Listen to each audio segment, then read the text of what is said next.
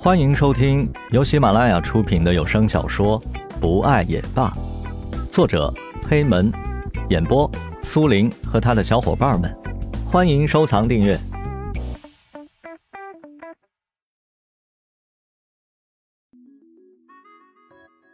第四集，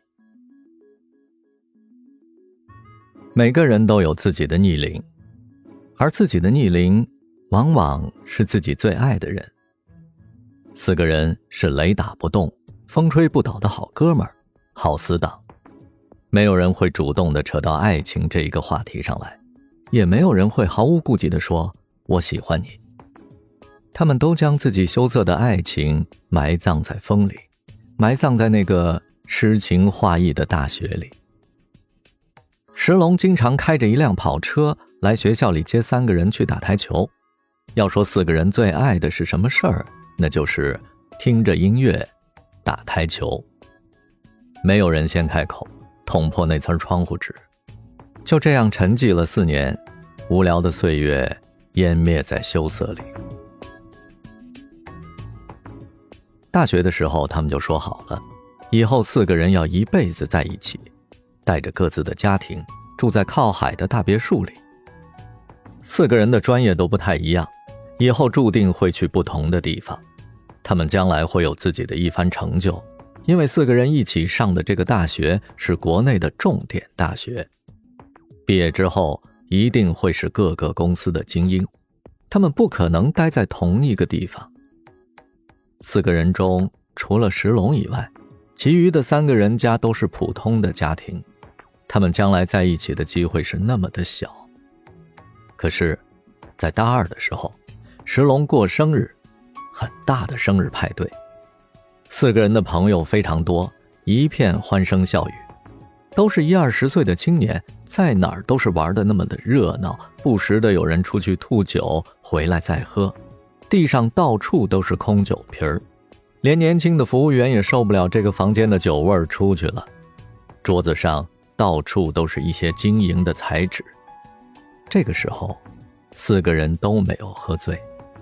他们躲在一个角落，偷偷的说着话。石龙说：“以后四个人要在一起。”石龙说这句话的时候，目光微微的望了一下蓝雨。他看到蓝雨也是看向了自己，忙把头撇开。其他人都说同意，眼睛中都透出了未来的模样。也许他们那个时候根本没有想到什么叫做身不由己。但是四个人发出的誓言就是这么的坚强有力。于是四个人的关系在石龙大二的生日宴会之后变得更加的要好，旁人都是羡慕，一辈子能有这样的朋友，足以让自己骄傲了。对他们四个来说，这可是上大学收获的最宝贵的东西。他们坚定的以为，以后会过得更好。没有人舍得另外的三个朋友，这是财富换不来的。也许是四个人的坚持，也许是因为他们有共同的梦想，这为他们后来的重逢赢得了机会。到那个时候，他们可能不会住在一个靠海的房子里，但是他们的情谊不会变。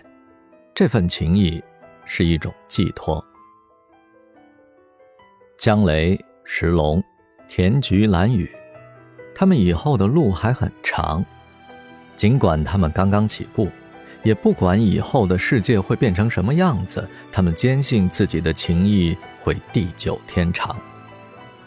前方等待他们的是无数的考验、抉择，他们会各自的生活，然后经过一番改变，再急急忙忙的回到原点。